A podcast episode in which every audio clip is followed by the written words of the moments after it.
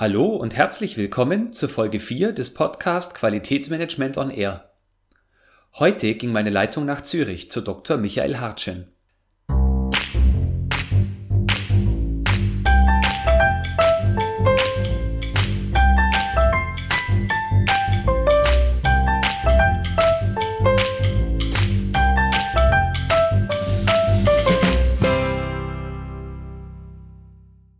Herr Hartschen ist Experte für Einfachheit und Innovationsmanagement. Vor rund 20 Jahren hat er die Brain Connection GmbH gegründet und ist außerdem Coach, Trainer, Moderator, Redner und Buchautor. Mit ihm habe ich über Einfachheit gesprochen. Zu diesem Thema hat er ein lesenswertes Buch geschrieben mit dem Titel Simplicity Starke Strategien für einfache Produkte, Dienstleistungen und Prozesse. Auf dem Q-Enthusiast-Blog habe ich sein Buch bereits rezensieren dürfen und freue mich sehr, Herrn Hartschen heute als Gast begrüßen zu dürfen. Doch jetzt, ohne weitere Vorreden, zum Interview. So, meine Leitung geht heute zu Herrn Dr. Michael Hartschen. Schönen guten Tag. Ja, einen schönen guten Tag, Herr Franke. Herr Dr. Hartschen, ich habe im Vorspann schon ein wenig was über Sie erzählt, möchte Sie aber trotzdem bitten, dass Sie sich vielleicht selber vorstellen. Ja, mache ich natürlich sehr gern. Ja, Michael Hartschen ist mein Name von der Firma Brain Connection, hier aus Zürich in der Schweiz. Ja, was machen wir? Wir sind eigentlich Experten um das Thema Einfachheit und Innovation. Das heißt, wir beschäftigen uns seit rund 20 Jahren mit dem Thema und wir haben dazu verschiedene Tools, Hilfsmittel, Methoden entwickelt, wie man insbesondere eben das Thema Innovation, Innovationsentwicklung und Einfachheit zusammenbringen kann, also welche Methodiken sich dann der Praxis auch, nicht in der Wissenschaft, sondern wirklich in der praktischen Anwendung eigentlich äh, bewähren. Und da tun wir Publikationen drüber, schreiben also Bücher, machen Referate, moderieren Workshops, begleiten ganze Projekte, also wirklich von der Konzeption auch bis zur Umsetzung, also bis am Markt oder im Unternehmen intern, bis die Prozesse wirklich äh, funktionieren. Mhm. Wir sind ein kleines Team, fünf Personen und eigentlich äh, alle mit dem gleichen sagen wir, Fachwissen wo wir unternehmerisches und meistens eben auch technisches Wissen miteinander verknüpfen können. Okay, da wird mich schon gleich mal interessieren, wie hat denn äh, Ihre Leidenschaft für dieses Thema angefangen und wie hat sie sich jetzt in den 20 Jahren verändert oder wie, wie hat sich Ihr Umgang mit dem Thema verändert? Also angefangen hat es eigentlich so, das Innovationsthema, das war ja so vor 20 Jahren mal her, geht so erst Neue schaffen. Da war so die erste Phase des Internet, das war hier, alles wird erste Digitalisierungen, das war auch so die Dotcom-Blase, wo danach dann zusammengebrochen ist. Und da war eigentlich immer der Anspruch, wie heute eigentlich auch, ein Innovationsprojekt hat im Anforderungskatalog, steht drin, die Lösung soll einfach sein. Und dann haben die meisten aufgehört. Die haben einfach hingeschrieben, einfache Lösung. Aber keiner hat sich eigentlich wirklich intensiver damit beschäftigt, was, was bedeutet eigentlich einfach und was ist überhaupt eine einfache Lösung. Und ähm, ja, da, durch die vielen Projekte, wo wir gemacht haben, kam dann immer wieder raus, ja genau, auch von der Kundenseite, Nutzerseite, das ist jetzt wirklich eine einfache Lösung. Das funktioniert super. Und dann haben wir uns mal hingesetzt und haben uns gefragt, ja, wie, wie ist das jetzt entstanden? Können wir daraus äh, Methodiken machen, Tools machen, Hilfsmittel, damit man auf eine gewisse Art und Weise einfach Systematik also eine Systematik hineinbringen kann und systematischer diesem Anspruch der Einfachheit gerecht werden kann. Das heißt, nicht nur hinschreiben, die Lösung soll einfach sein, sondern auch mehr konkretisieren, einen Prozess dahinterlegen und Prinzipien, dass man nicht nur auf andere, sondern wirklich auf einfache Lösungen kommt. Und das hat uns dazu äh, dann geführt oder getrieben zu sagen, da ist wirklich ein Bedarf da, weil das eigentlich so gut, auch wie in jedem Projekt irgendwo drin steht, einfache Lösung. Auch das Marketing sagt, unser Produkt ist einfach und äh, da würde ich ein praktisches Hilfsmittel zur Verfügung zu stellen. Das war ich die Motivation daraus. Okay. Als ich Ihr Buch gelesen hatte, habe ich als erstes Mal darüber gestutzt, dass ich bisher total ausgeblendet habe, dass wenn es für den Kunden zum Beispiel einfach ist, es durchaus bedeuten kann, dass es für die Herstellung oder für den, für den Dienstleistungsprozess komplizierter wird und umgekehrt. Das ist eine Sache, die ich gar nicht so berücksichtigt hatte. Ja, genau. Das ist eben jetzt genau das, äh, die Krux bei der Geschichte dass diese, dieser Anspruch der Einfachheit, das tut jeder für sich selber eigentlich in Anspruch nehmen. Also das ist so wie ein Thema Simplify Your Life, mach es für dich selber persönlich so einfach wie möglich. Und das ist natürlich aus unternehmerischer Sicht ein komplett falscher Ansatz. Weil als äh, im unternehmerischen Bereich bin ich ja ein, da wo ich tätig bin, der Experte. und mein Kunde, Nutzer meistens eben keiner Experte oder nicht auf dem gleichen Informations- oder Know-how-Niveau. Und ich muss es eigentlich für den oder die so einfach wie möglich machen. Und da kann es durchaus sein, dass ich vielleicht in meinem Unternehmen, einem Bereich, größere Anstrengungen machen muss, um gewisse Dinge, Anforderungen, die für den Kunden einfach sind, zu beherrschen. Durch die Erfahrung, die ich aber sammeln kann über die Zeit, wird es dann für mich auch einfacher. Am Anfang vielleicht nicht, aber im Verlauf der Zeit. Und deswegen ist der Begriff auch einfach und Einfachheit so kontrovers und so polarisierend, weil er ist nicht eindeutig von vornherein klar beschreibbar. Und je nachdem, welche Perspektive man einnimmt, wird es dann durchaus so, dass es für den einen komplizierter und komplexer wird, aber für den Kunden dafür wirklich einfacher. Und da muss man genau den Weg suchen, um zu sagen, ja, wie viel Komplexität äh, können wir wirklich bewältigen auch standardisieren, indem wir Abläufe bestimmen und sagen, dadurch reduzieren wir gewisse interne Komplexität und ähm, Kompliziertheit. Aber immer Fokus auf den Nutzer, auf den Kunden, für den wir es eigentlich tun. Mhm. Das klingt sehr nachvollziehbar. Ähm, stellen Sie fest, dass jetzt im zeitlichen Verlauf über die Jahre immer mehr Nutzer und Kunden auch diese Einfachheit für sich selber einfordern als früher? Ja, ich denke schon, weil wir sowohl im Unternehmen wie natürlich auch im Privatbereich ähm, immer mit mehr Information, immer mit mehr Neuem, immer mit mehr Varianten konfrontiert werden, dass wir eigentlich grundsätzlich so eine Sehnsucht nach einer gesunden Einfachheit eigentlich wieder vortreffen. Also es gab so mal der Tatendrang, alles was möglich ist, was man machen kann, soll man auch tun. Und momentan ist eher wieder so zu sagen, ja, nicht alles, was möglich ist, muss man auch wirklich tun. Und hier den richtigen Balance zu finden, ich glaube, darin liegt genau die Herausforderung. Auch ein Beispiel vielleicht zu nennen, äh, auch im Fahrzeugentwicklungsbereich hat man mal die Produktlebenszyklen so weit reduziert, dass ein Fahrzeug nur zwei Jahre und dann oder anderthalb Jahre, dann gab es wieder ein, ein Facelifting und so Sachen. Und wenn wir ehrlich sind, klar, das kann man machen, aber für uns als Kunde, wir wollen das doch eigentlich gar nicht. Wir wollen doch nicht ein Auto kaufen, das nach zwei Jahren schon wieder ein altes Modell ist. Also da sind irgendwo Grenzen gesetzt zwischen dem, was zwar technisch möglich ist, was aber unternehmerisch oder auch aus Marktsicht eigentlich gar keinen Sinn macht. Und da wirklich die, den richtigen Bogen zu finden, sagen, ab wann ist wirklich, sage ich mal, altmodisch, altfashioned, da muss man was tun. Und in welcher Phase sind wir wirklich übertrieben in der Aktualisierung? Das merken wir, Beispiel zu nennen, auch Preismodelle. Gehen Sie mal hin, wollen ein Telefon irgendwo ein Abonnement abschließen, ein Jahr später gibt's das schon gar nicht mehr. Das macht uns doch eigentlich verrückt, oder? weil wir ja, jetzt gar nicht mehr orientieren.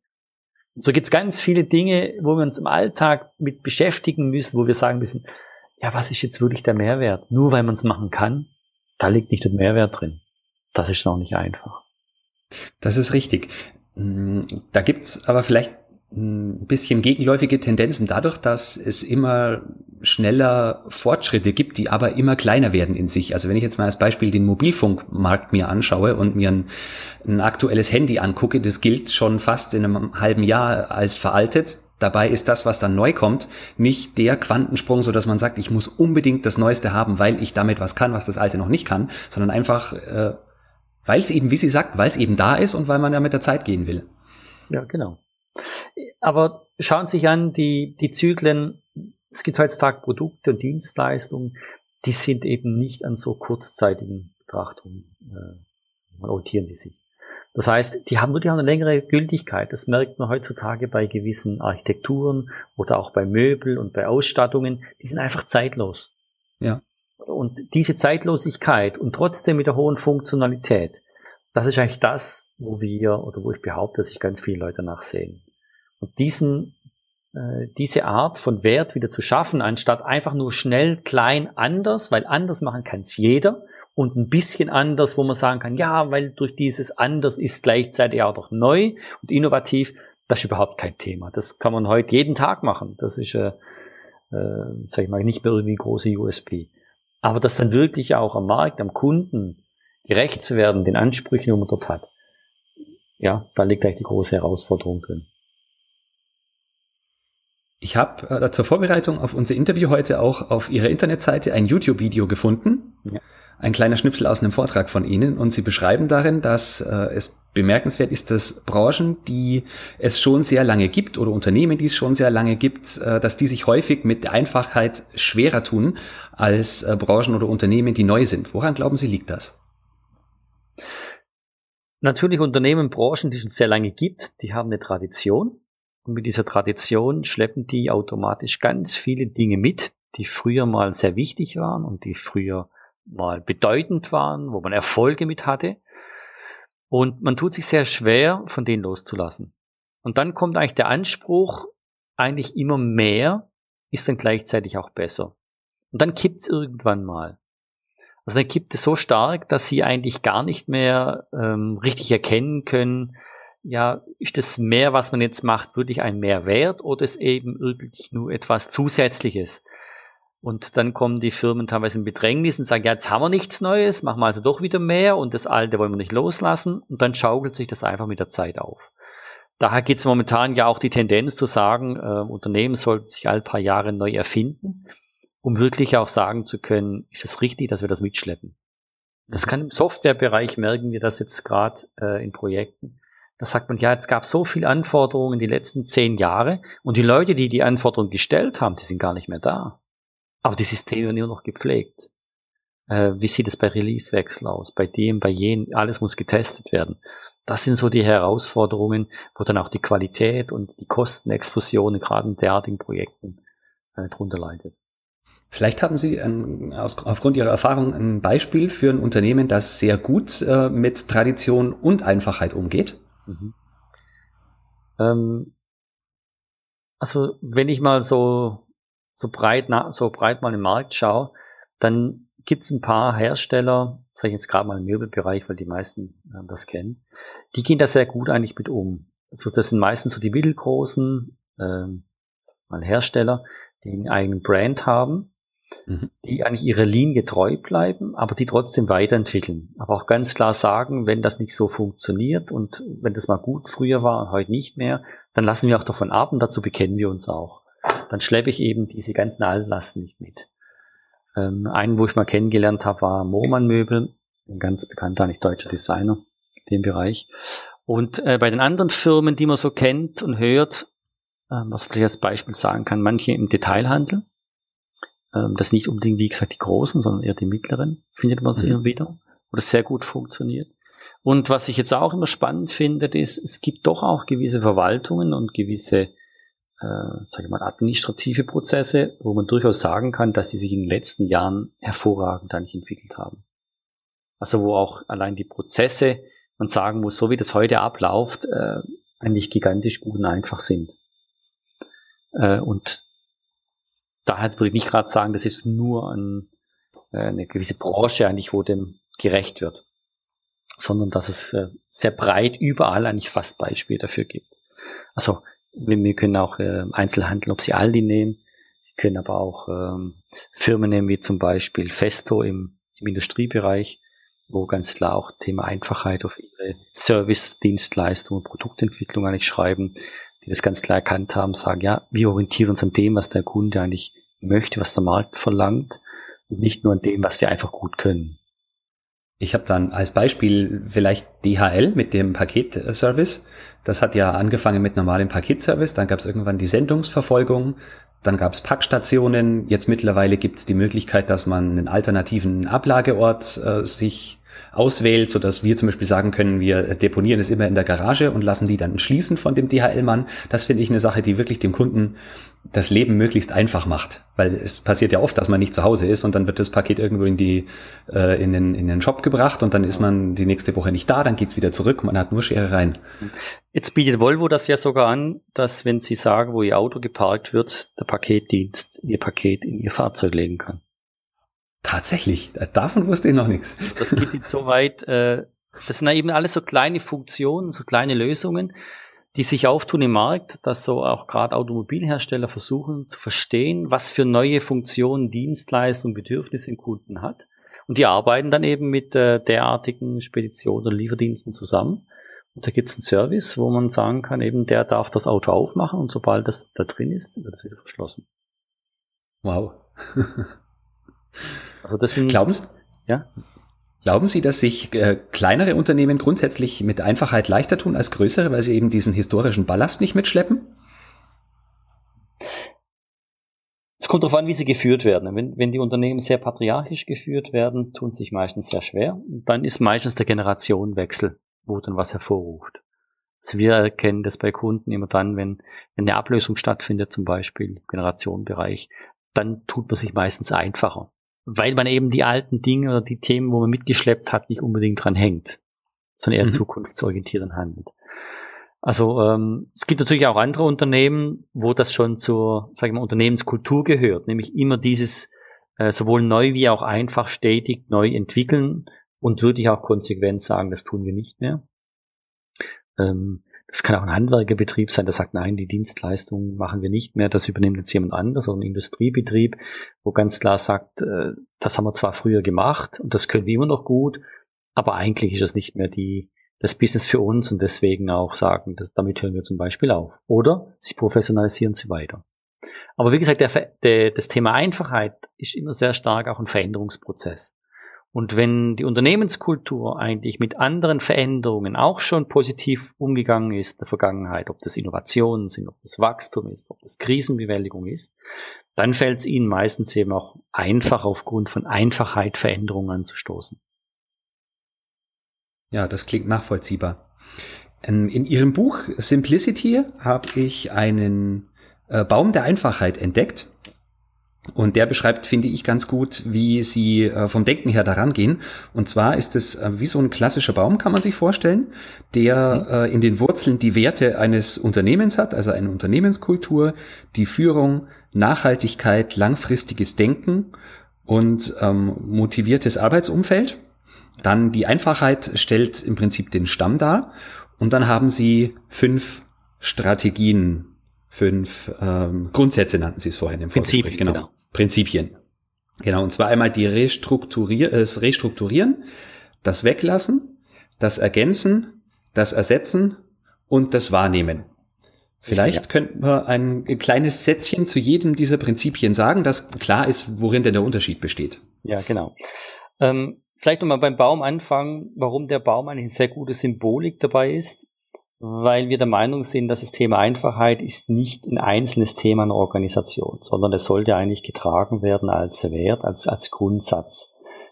Der Grund liegt eigentlich darin, sonst fangen jedes Mal Grundsatzdiskussionen wieder an. Und das ist natürlich mühsam. Äh, und daher ist eigentlich dieser Stamm nichts anderes als äh, das gemeinsame Verständnis basierend auf den Grundwerten der Organisation Mhm. Und äh, daraus haben wir, muss ich vielleicht sagen, Prinzipien entwickelt, anhand von denen man ähm, einfache Lösungen entwickeln kann. Also diese Prinzipien haben sich eigentlich ergeben. Wir haben hunderte von Beispielen angeschaut, sowohl aus eigenen Projekten wie auch äh, von Produkten, Dienstleistungen auf dem Markt und haben uns gefragt, gibt es dort irgendwelche Gemeinsamkeiten, die man erkennen kann? Also gibt es irgendwas, wo man sagen kann, wenn man das betrachtet oder so macht oder schaut, dann ist sehr naheliegend, dass man wirklich zu einer einfachen Lösung kommt. Das mit Beispielen hinterlegt, um äh, eigentlich Inspiration, Impulse zu geben. Und diese fünf Prinzipien sind so wie so Leitgedanken, Perspektiven, wo wir sagen, wenn man vereinfachen möchte, sollte man die eigentlich einnehmen. Und fangen mit dem ersten an, weglassen. Das ist eigentlich immer das, wo alle sagen zum Thema Einfachheit. Weglassen, weniger, weniger. Das ist für jeden noch einleuchtend. Wenn wir die Realität anschauen, fällt es dann trotzdem recht schwer. Weil dieses Weglassen ist dann häufig doch nicht so einfach. Es gibt tausend Gründe, warum man es eben nicht weglässt. Und dann eine Kultur aufzubauen und äh, das richtige Verständnis eigentlich äh, zu entwickeln, das durchaus Weglassen mit dem richtigen Mittel, mit dem richtigen Verständnis wirklich vereinfachen kann, auch für das Unternehmen sehr wertvoll ist. Ich glaube, das äh, ist ein sehr wichtiger Punkt. Und dann restrukturieren da haben wir eigentlich gemeint oder da haben wir eigentlich festgestellt, dass es häufig nur eine Reihenfolge braucht, die vielleicht geändert werden muss oder Prioritäten neu gesetzt werden müssen. Also wenn man zum Beispiel sagt, in dem Prozessablauf, ah, das ist immer wichtig und ähm, man fängt aber an, Prioritäten anders zu setzen, kann das sehr wohl zu, zu Vereinfachung führen. Mhm. Auch in Dienstleistungsprozessen, wo man was wahrnimmt, also muss ich mich zum Beispiel erstmal informieren oder wo einloggen oder kann ich mich erstmal einloggen, muss ich mich dann informieren ich lasse eigentlich nichts weg, ich tue nur eine neue Ordnung schaffen. Und welche Information wird mir zu welchem Zeitpunkt zur Verfügung gestellt? Also schönes Beispiel dazu zu nennen, wer es schon mal ein Online-Formular ausgefüllt hat, war beim letzten Punkt nach zehn Minuten Eingaben der persönlichen Daten und da wird irgendeine Frage gestellt, wo man nicht beantworten kann. Und da muss man ja abbrechen. Also wäre es doch gut, wenn man mal von vornherein schon irgendwie wüsste, was man eigentlich beantworten müsste.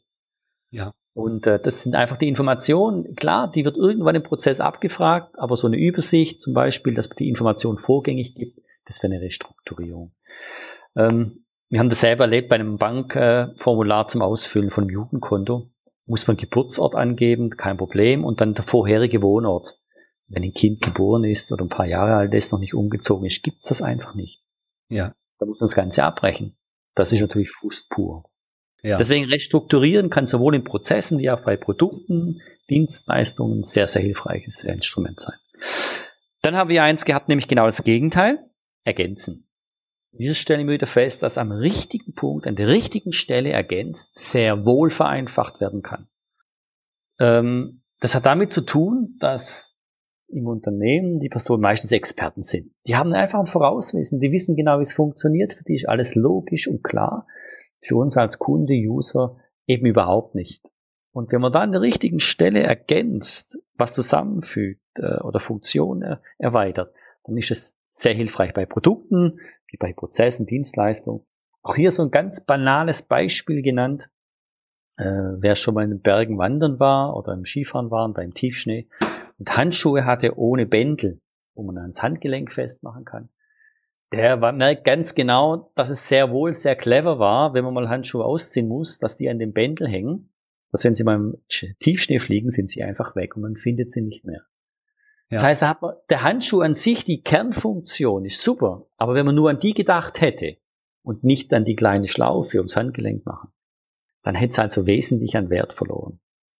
Oder wenn Sie schon mal eine Umleitung gefahren sind und Sie haben sich in der Umleitung verfahren, dann liegt es meistens daran, weil ein Ortskundiger Schilder aufgestellt hat. Und der möchte natürlich so wenig Schilder aufstellen wie möglich, er kennt sich ja aus. Aber wir als Ortsunkundige, wir verzweifeln, wenn wir Umleitungsschilder nicht sehen. Und da kann es durchaus sinnvoll sein, dass man an der richtigen Stelle einfach ein paar Schilder mehr aufstellt. Und dieses Verständnis, dass das eigentlich für uns, für wen stellt man Schilder auf? Für den unkundigen Fahrer, weil der die Umleitungsstrecke nicht kennt.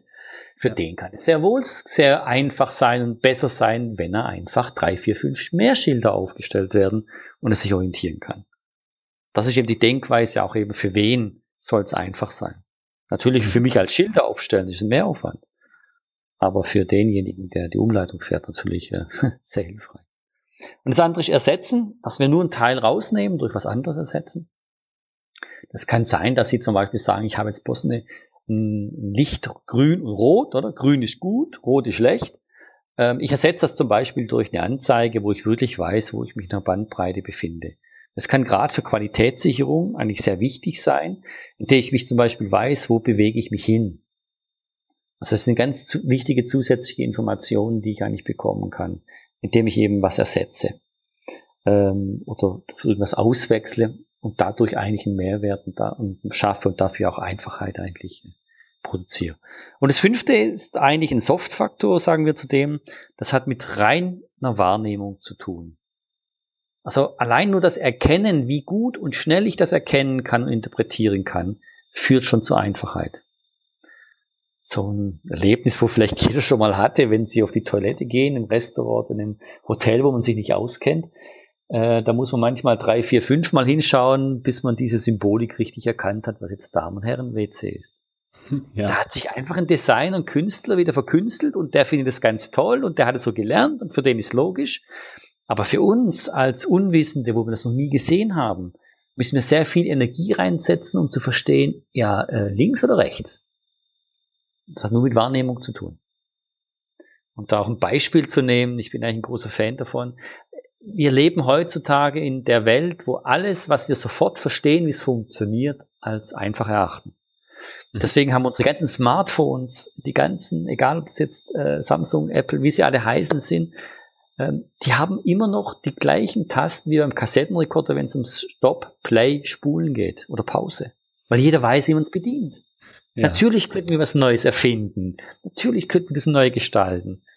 Aber das ist nicht unbedingt sinnvoll und zweckmäßig. Es ist viel einfacher, wenn wir hinschauen und wissen, Stopp, Play, Spulen, Pause. Oder auch die Diskette beim Computer ist noch so ein Beispiel fürs Speichersymbol. Genau, Speichersymbol. Komplett überholt. Wenn man heutzutage die Jungen fragt, was ist das für ein Zeichen, dann heißt speichern. Entwickelt sich weiter. Muss sich nicht unbedingt verändern. Natürlich könnten wir es, aber macht keinen Sinn. Oder auch im Auto, im Straßenverkehr. Ähm, wir können eigentlich fast überall, sage ich mal, auf der Welt ähm, im Auto fahren, weil die Verkehrszeichen zu 80 Prozent gleich oder ähnlich sind. Das vereinfacht uns auch in anderen Ländern Auto zu fahren. Ja. Würden die jetzt überall anders sein, hätten wir Riesenprobleme. Das stimmt. Und das hat mit Wahrnehmung zu tun. Und das kann ich natürlich auch wieder einsetzen. Jetzt gehe ich Thema wieder Qualität, auch Qualitätssicherung, indem ich bekannte Symboliken verwende, um Qualitätsmerkmale zu beschreiben. Das vielleicht als Tipp. Da muss ich nichts Neues erfinden. Dann nehme ich genau die, wo die Leute sowieso im Alltag schon verwenden. Die sind am wenigsten erklärungsbedürftig.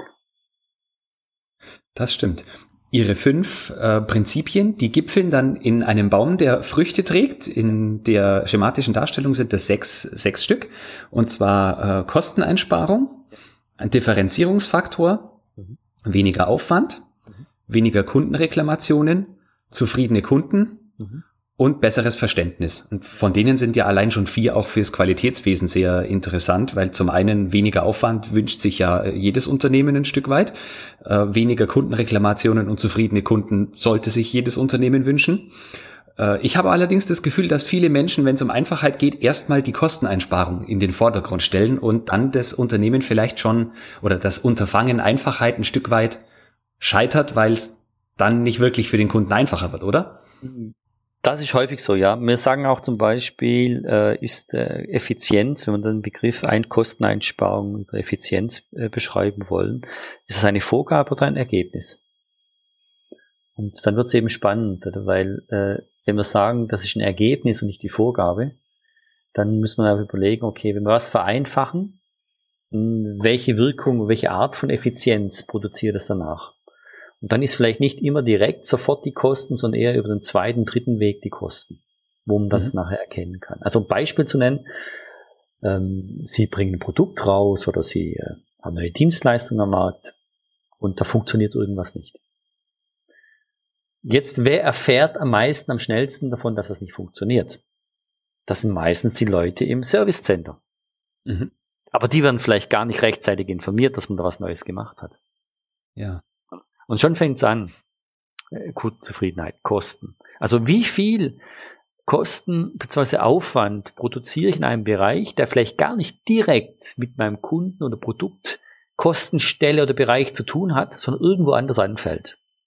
Und wenn man dann hier mal ein bisschen den, den Systemrahmen öffnet, dann merkt man, dass man eigentlich ganze Abteilungen hat, die irgendwo auf Administrations- oder Gemeinkosten laufen, die nichts anderes zu tun haben oder in ihrem Job eigentlich ist, die Komplexität und Probleme von anderen Bereichen zu lösen.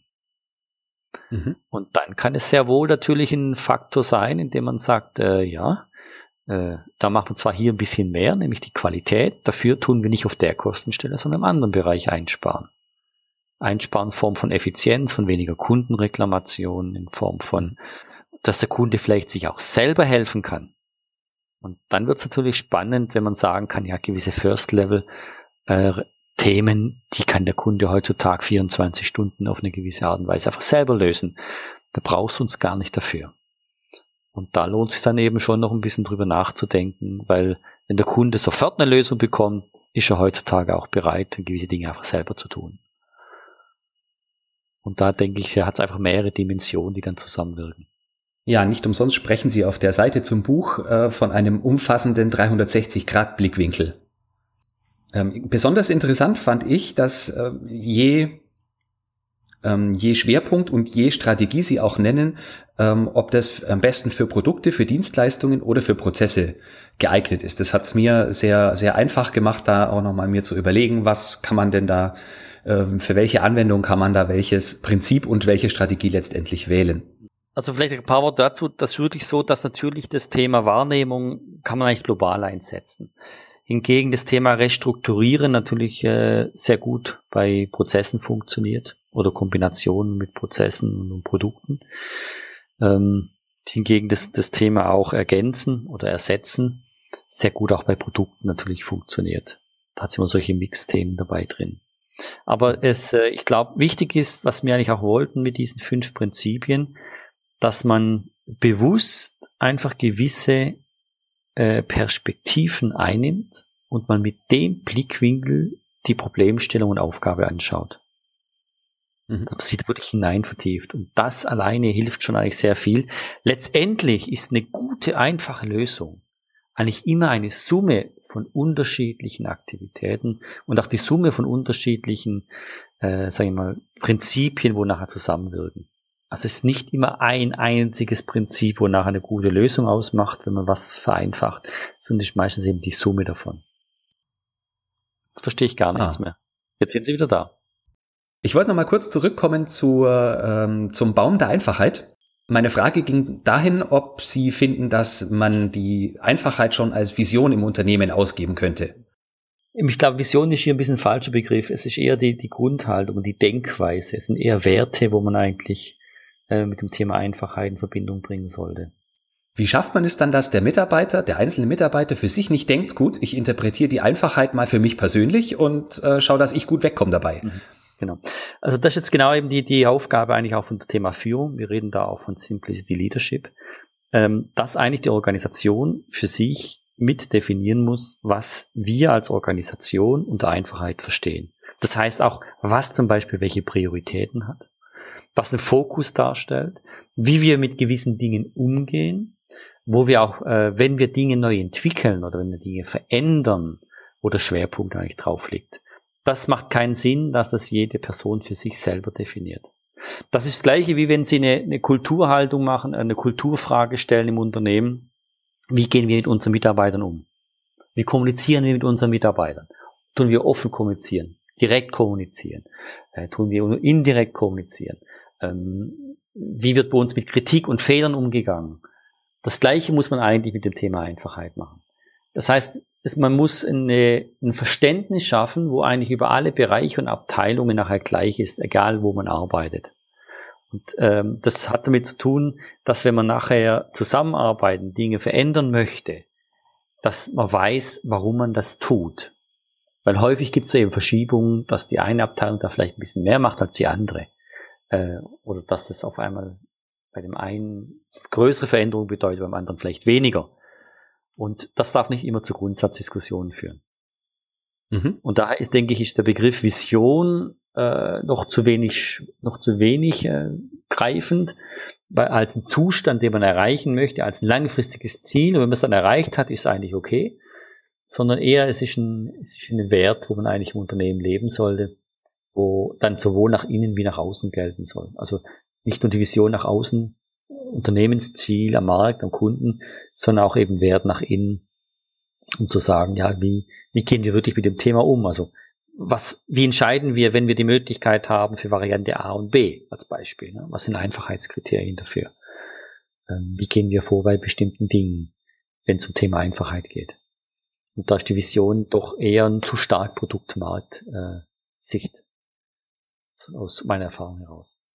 Ja, das stimmt. Wobei ich in vielen Unternehmen mit dem Begriff Vision ohnehin hadere, weil die wenigsten Unternehmen eine richtige Vision haben. Ja, okay, das ist natürlich eine andere Grundsatzdiskussion, die man führen ja. muss, äh, die dann grundsätzlich anfällt, äh, Differenzierung der Begriffe Werte, Vision. Das stimmt. Wenn wir jetzt äh, jemanden als äh, in unserer Hörerschaft haben, der total begeistert von dem Konzept ist, äh, sich vielleicht auch ihr Buch durchliest ähm, bisher mit Einfachheit nicht viel zu tun hatte. Was schlagen Sie dem vor? Wie geht man denn am besten um, wenn man jetzt nicht gerade, wenn es nicht gerade der Geschäftsführer gehört hat, sondern ein, nehmen wir mal an, ein Mitarbeiter im Qualitätswesen und sagt, kommt, das macht Sinn in unserem Bereich. Was schlagen Sie dem vor? Wie soll er vorgehen? Gut. Ähm, wir haben in unserem Buch jetzt in der neuesten Version eigentlich so ein, so ein Circle of Influence drin. Das heißt, äh, wir sind eigentlich der Meinung, dass jeder in seinem Bereich auch anfangen kann zu vereinfachen. Also häufig wird da geredet, immer die anderen müssen und dies müssen und wenn die müssten zuerst mal. Und ähm, ich schlage immer ganz klar vor, eigentlich vor der eigenen Haustür zu kehren. Und zu mhm. sagen, auch im eigenen Bereich gibt es die Möglichkeit, mal mit ganz kleinen Dingen eigentlich anzufangen. Nicht mit den großen Projekten, auch mit den kleinen Dingen. Und da empfehle ich eigentlich, dass man wirklich auch, wenn man im Team arbeitet, dann das Team zusammennimmt und allein die Frage klärt, was heißt für uns überhaupt Einfachheit? Und wir haben ja einen Prozess bei uns auch noch beschrieben drin, so ein Vereinfachungsprozess äh, in vier Schritten. Und das eine der zentralen Fragen ist immer, für wen soll es einfach sein? Dieses für wen ganz klar definieren. Wo liegt der Mehrwert drin, wenn wir es für wen einfacher machen? Und aus dem Rahmen heraus eigentlich zuerst mal Themen definieren und nicht gerade Lösungen. Mhm. Einfach mal die Themen identifizieren und sich dann fragen, welche von den Themen können wir selbstständig bearbeiten? Also wo können wir wirklich Einfluss nehmen dabei? Und das sagen die meisten, ja, bei uns gibt's gar nichts. Das sage ich natürlich. Es gibt in jedem Bereich. Auch wenn es nur innerhalb vom Team ist. Wie kommunizieren wir? Wie gehen wir selber mit Fehlern um? Wie machen wir Dinge transparent? Wie übergeben wir Aufgaben? Wie tun wir neue Mitarbeiter äh, einlernen? Wie gehen wir um, wenn wir neue Informationen bekommen von einem neuen Projekt? Also es gibt ganz viele Dinge, wo man heute Energie verschwendet und wo man als kompliziert betrachtet in Teams. Da kann man bei sich selber mal anfangen, erste Themen zu definieren und sich dann zu fragen, gut, wie können wir die vereinfachen? Und da hilft es häufig, wenn man auch so sich ein eigenes Einfachheitsbild entwickelt, indem man sagt, einfach wäre, wenn zum Beispiel ich weniger Zeit dafür bräuchte, wenn wir das schneller erkennen würden, wenn wir nicht dauernd tausend Formulare ausfüllen müssten und, und, und. Einfach so Situationen beschreibt. Und das wäre schon mal der erste Einstieg, um überhaupt sich darauf zu sensibilisieren. Und im kleinen, im einzelnen Bereich einfach mal anzufangen. Und wir haben die Erfahrung gemacht, wenn das mal ein Team für sich anfängt, dann, dann macht das irgendwie so eine kleine Welle. Da kriegen die anderen das mit und denken, boah, das ist aber cool, das funktioniert. Ja, genau. Können wir das auch bei uns übernehmen? Oder ey, wie habt ihr das gemacht? Ja, genau, so was stellen wir uns auch eigentlich vor. Das wird uns auch viel helfen. Und dann kann es auch aus der Richtung eigentlich anfangen, dass die Teams, die wo dann mit anderen zusammenarbeiten, einfach so wie, auf die schaut man, auf die zeigt man, die bewundert man. Und dass eigentlich Indizien dafür sind, ja, äh, wir haben da was bewegt und eigentlich angefangen, wo andere eigentlich auch gern haben möchten. Und das kann durchaus eine Initialisierung sein für, auch für größere Themen nachher in der Organisation. Wenn Sie das so beschreiben, dann motivieren Sie mich direkt da jetzt gleich äh, morgen früh loszulaufen und mir dann zu überlegen, was ich bei mir im Bereich machen kann. Das, das ist auch so. Ich sage immer, fangt nicht bei den anderen an. Immer bei sich selber anfangen, im eigenen Bereich. Und mit den kleinen Dingen. Nicht die großen politischen. Man muss sich nicht mhm. gerade meinen, man muss morgen die Welt ändern. Das ist durchaus, denke ich, der falsche Ansatz. Sondern wirklich die kleinen Dinge tun. Ein Beispiel zu nennen, wir hatten einen, bei uns in einem Training jemanden für einen verantwortlichen Entwicklungsbereich und der hat gesagt, oh, dieser Veränderungs-, äh, dieser Change-Prozess bei uns immer für, für Requests, also Change Requests. Wie läuft der ab? Das sind so viele Seiten dokumentiert in Qualitätsmanagement. Ich möchte es doch nur auf einer Seite. Die möchte ich aufhängen und jeder Mitarbeiter muss die sehen können. Und ja. wenn er nur die Symbolik nachher sieht und den groben Ablauf, dann lauft im Hinterkopf, rattert genau ab, was zu tun ist. Aber nur einfach dieses eine Bild.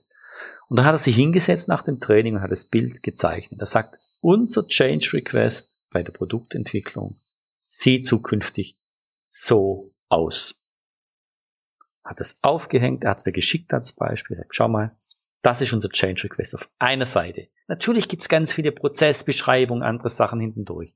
Aber die kennen die Leute alle. Wichtig ist, dass wir den groben Rahmen haben. Und das hilft uns, das vereinfacht uns schon, weil wir immer wieder schnell schauen können, ah, genau richtig, das ist jetzt der nächste Grobprozess. Das reicht vollkommen. Und solche kleinen Dinge. Und da kann man auch Mitarbeiter einbeziehen, das muss man nicht alles selber machen. Ja, nachdem Sie uns jetzt ein paar gute Tipps gegeben haben, wie man am besten vorgeht, würde mich noch persönlich interessieren, was sind denn so Ihre Erfahrungen, welche Fehler werden denn am häufigsten gemacht, wenn man versucht, sich dem Thema Einfachheit zu nähern? Ähm, der Fehler wird gemacht, dass eine Person sich sehr intensiv mit dem Thema beschäftigt und dann losbrischt. Äh, das heißt, mit all dem, was jetzt man in der Vorstellung hat, mit der Motivation losrennt und dann einfach ganz viel bewegen möchte. Mhm. Man sollte dann eher noch mal kurz zurückgehen, einen Gang zurückschalten und versuchen, andere mitzunehmen auf die Reise. Und nicht selber nur vorzupreschen. Das ist ein Fehler, der häufig gemacht wird. Der zweite Fehler, der gemacht wird, ähm, ist, dass man sich zu wenig intensiv wirklich mit dem Grundsatz der Einfachheit auseinandersetzt. Also dieses Verständnis. Dass man dann sich irgendwas äh, sich so selber hineininterpretiert und das dann eigentlich wie ein Gesetz nimmt. Anstatt zu sagen, das muss bei uns erst noch reifen und entwickeln, entwickelt werden, auch im Verständnisbereich. Mhm. Und das dritte ist sicherlich auch, dass man manchmal sich wirklich zu großen Themen von vornherein vornimmt, selbst, also für sich selber vornimmt. Das kann durchaus funktionieren, wenn man einen anderen Projektrahmen hat, wenn Leute schon Erfahrungen hat, äh, haben im Umgang damit. Aber sonst tut man sehr schnell durch, äh, sagen wir eher ein Windmühlen eigentlich rennen, gegen Windmühlen rennen und eher, äh, sagen wir, Energie verbrennen. Was wir auch immer wieder Erfahrung machen eigentlich ist, dass bei bestimmten Vereinfachungsthemen nicht das Ganze bis zum Schluss durchgezogen wird. Man geht zwischendrin eigentlich nach. Und das ist eigentlich auch ein sehr schlechter Ansatz. Äh, es mhm. braucht für Vereinfachungen Durchhaltewillen. Durchhaltewillen und auch äh, müssen bestimmte alte Zöpfe, äh, ja, wie soll ich sagen, abgeschnitten werden und man eigentlich das neue Bild, die neue Lösung verteidigen zu können. Und dafür braucht es auch Raum. Und wenn der zwar am Anfang zugestanden wird, aber nachher nicht wirklich gegeben wird, dann stirbt das auch. Also man muss wirklich schauen, wir sagen immer, es braucht so einen Raum, es braucht den Mensch, die Person dazu und es braucht die richtigen Hilfsmittel. Und das eigentlich in Kombination.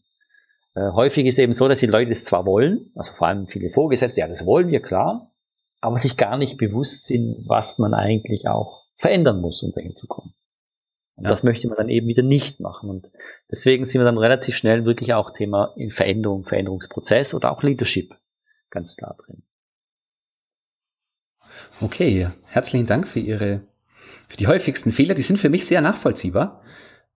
Äh, ich kann mir auch vorstellen, dass ich selber ohne Vorkenntnisse in diese Falle reintappe. Ich meine, es geht einem ja häufig so, man will was bewegen, man fängt dann mit was an, was äh, viel zu groß ist, wo man andere Menschen braucht, die jetzt nicht Feuer und Flamme für meine Idee sind. Genau. Und dass man sich dann schnell frustriert fühlt und dann einfach gar nichts macht. Dann hört man sehr schnell wieder auf damit. Da kommt auch, hier kann man sowieso nichts ändern, dann kommen da die ganzen Floskeln natürlich. Ähm, deswegen würde ich kleine Erfolgserlebnisse schaffen. So, auch wenn man das große Bild hat, auch wenn man sich selber vorstellt, genau da möchte ich hin, das ist das große Bild, wo ich mir vorstelle, dann ist wirklich einfach und das ist so wie, eine, wie ein Zielbild. Ähm, da heißt es aber noch lange nicht, dass man das mit einem Schritt erreicht. Sondern dass man sich wirklich eher die Frage stellt, mit welchen Zwischenschritten kommt man eigentlich rein. Okay, nach diesen guten Tipps, beziehungsweise wie man es nicht machen sollte, äh, Sie haben ja außer Ihrem Buch noch andere Dinge im Angebot. Vielleicht möchten Sie da noch etwas darüber erzählen? Genau.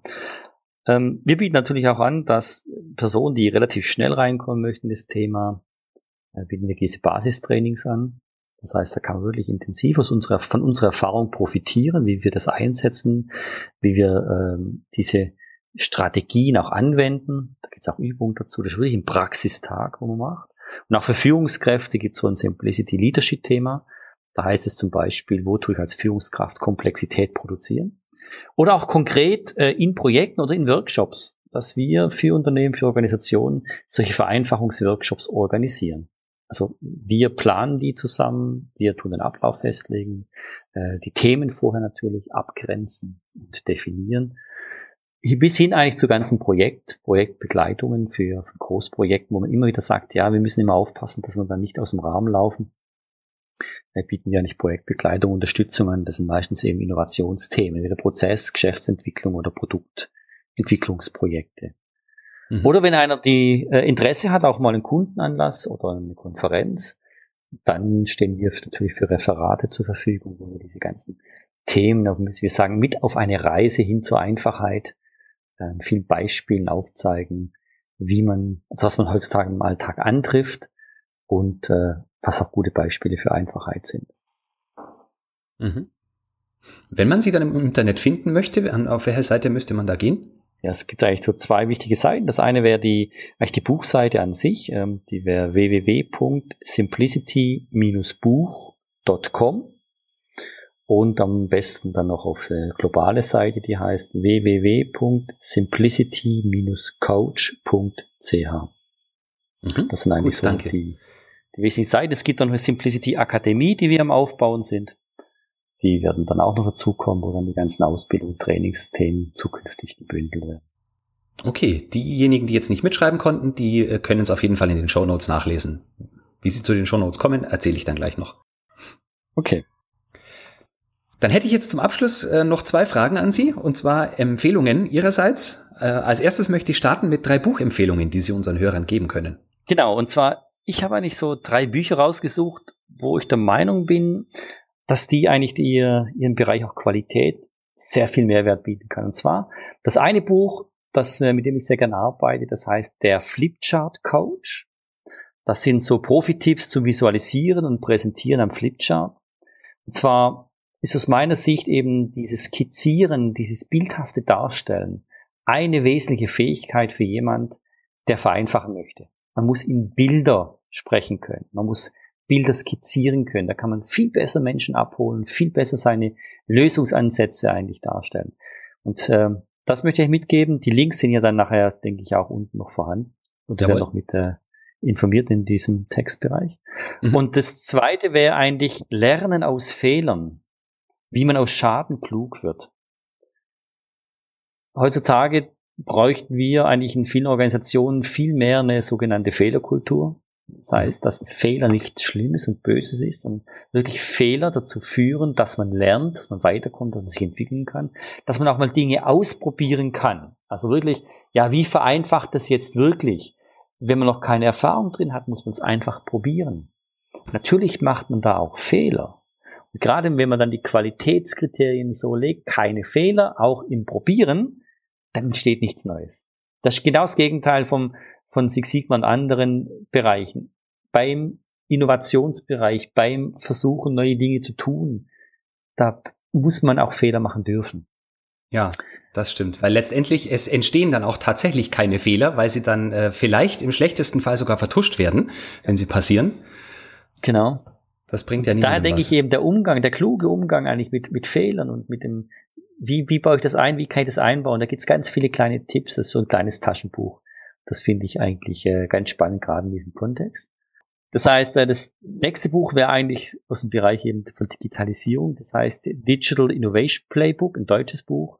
Das unverzichtbare Arbeitsbuch für Gründer, Macher und Manager. Da mhm. geht es eigentlich darum, dass es so ein bisschen Anleitung gibt, was so das Thema Digitalisierung in den Produkten, in Prozessen, in Geschäftsmodellen, in der Qualitätssicherung, was man damit machen kann. Einfach so ein Spielbuch, wo man Sachen skizzieren, wo man Inspirationen draus bekommt, also nicht so ein typisches Management-Handbuch, sondern wirklich eins, äh, wo sehr viele Impulse gibt, wo einem zum aktiven Arbeiten, zum Umsetzen eigentlich motiviert. Und das ist, glaube ich, beim Thema Einfachheit extrem wichtig, dass man wirklich nicht drüber nur diskutiert, sondern dass man in die Umsetzung kommt, dass man es wirklich tut, dass man Erfahrung sammeln kann. Und daher denke ich, würde eigentlich diese drei Bücher in der Kombination, die Flipchart Couch zum Skizzieren, das Lernen aus Fehlern und dieses Thema Digitalisierung in so einem Playbook. Ich glaube, das wäre eine sehr gute Ergänzung, Mehrwert für jemand, der, der mehr auch über das Thema Einfachheit und Qualität in Kombination mitnehmen möchte. Na, vielen Dank dafür. Das sind auf jeden Fall drei Bücher, die ich mir demnächst zulegen und auch durchlesen werde. Ja, lohnt sich wirklich, ja. Ja, zum Abschluss noch äh, meine letzte Frage. Wüssten Sie denn jemanden, den Sie als Interviewgast für diese Sendung empfehlen würden? Genau, also ich habe mir da noch überlegt, ähm, wer würde da noch sehr gut passen, in Kombination auch mit einer Weiterentwicklung von vielleicht einem Thema zum Thema Einfachheit. Und ich habe es vorher schon angedeutet mit dem Thema auch mit dem äh, Kommunizieren in Form von Flipcharts, Bilder visualisieren. Wir stellen eben immer wieder fest, dass ein wesentliches Erfolgs- oder ein wesentliches Kriterien, wie man Einfachheit leben kann, ist eine gute und klare Kommunikation. Ja. Und äh, ich möchte eigentlich empfehlen, ähm, jemand, mit dem wir da auch wieder zusammenarbeiten, die Susanne Blake, die hat äh, gewisse Methoden und Tools, ganz einfache Hilfsmittel entwickelt und nennt eigentlich ihre Produkte klare Kommunikation. Sowohl nach innen wie auch nach außen. Und ich glaube, dass es ganz spannend wäre, äh, mit ihr zusammen Thema Kommunikation, Führung, gerade auch im Zusammenhang mit Qualität, einfach ein paar Tipps, Tricks, Anwendungserfahrungen zu bekommen, weil letztendlich müssen wir schon sagen, wenn es um Thema Einfachheit geht, es geht immer um Menschen. Und wie, wie arbeiten Menschen zusammen? Wie, wie können die überhaupt zusammenarbeiten? Das läuft über Kommunikation. Somit kann eine klare Kommunikation dazu beitragen, dass wir auch anfangen, gewisse Dinge innerhalb unserem Bereich zu vereinfachen. Und das ist eigentlich ein Basisinstrument für gelebte Einfachheit. Okay, ich sehe schon, das sind alles Empfehlungen aus einem Guss. Das äh, hört sich alles sehr gut an. Vielen Dank dafür. Ja, sehr gerne. Ich meine, es soll ja auch weiterbringen, äh, die Zuhörer. und ein, ein Mehrwert bin in wirklich verdaubaren Substanzen. Und ich glaube, das passt da sehr gut. Das stimmt. Okay. Herr Dr. Hartschen, damit wäre ich am Ende für meine Fragen. Wenn Sie sonst nichts mehr loswerden wollten, dann würde ich mich ganz herzlich für Ihre Zeit bedanken. Ich danke Ihnen, Herr Frankl, für das äh, Interview und die Möglichkeit, hier äh, bei Ihnen zum Thema Einfachheit ein paar Gedanken mitzugeben. Und ich möchte zum Abschluss auch einfach den Zuhörern Sie motivieren zu sagen, fangen Sie an. Denken Sie nicht zu lange drüber nach, fangen Sie einfach mit kleinen Dingen an. Und äh, die ersten Erfahrungen zu sammeln, sind eigentlich schon die ersten Erfolgserlebnisse, wo man eigentlich hat. Und äh, ich habe noch keinen gefunden, der gesagt hat, macht es doch ein bisschen komplexer oder komplizierter. Also das sollte eigentlich Motivation genug sein, sich mit dem Thema Einfachheit zu beschäftigen. Ja, vielen Dank. Das war ein super Schlusswort. Das werde ich mir auch selber hinter die Löffel schreiben. ja, dann nochmal vielen herzlichen Dank für Ihre Zeit. Ich danke Ihnen, Herr Franke. Ja, tschüss. Das war mein Interview mit Dr. Michael Hartschen. Alle Links zum Interview, seine Buchtipps und auch den Link zu seinem Angebot finden Sie in den Show Notes unter www.q-enthusiast.de Schrägstrich Podcast Schrägstrich Folge 004. Zum Schluss noch der versprochene Bonus. Wenn Sie das Simplicity Buch über die Seite www simplicity-buch.com bestellen und bei der Kaufabwicklung auf Digistore 24 den Gutscheincode SB10PRO eingeben, erhalten Sie das Buch portofrei zugeschickt. Als weiteren Zusatz erhalten Sie dann die fünf Prinzipien der Einfachheit als PDF-Poster zum Download. So, das war's wieder für heute. Vielen Dank fürs Zuhören. Ich freue mich, wenn Sie auch bei der nächsten Folge wieder mit dabei sind. Denn Qualität braucht kluge Köpfe, so wie Sie.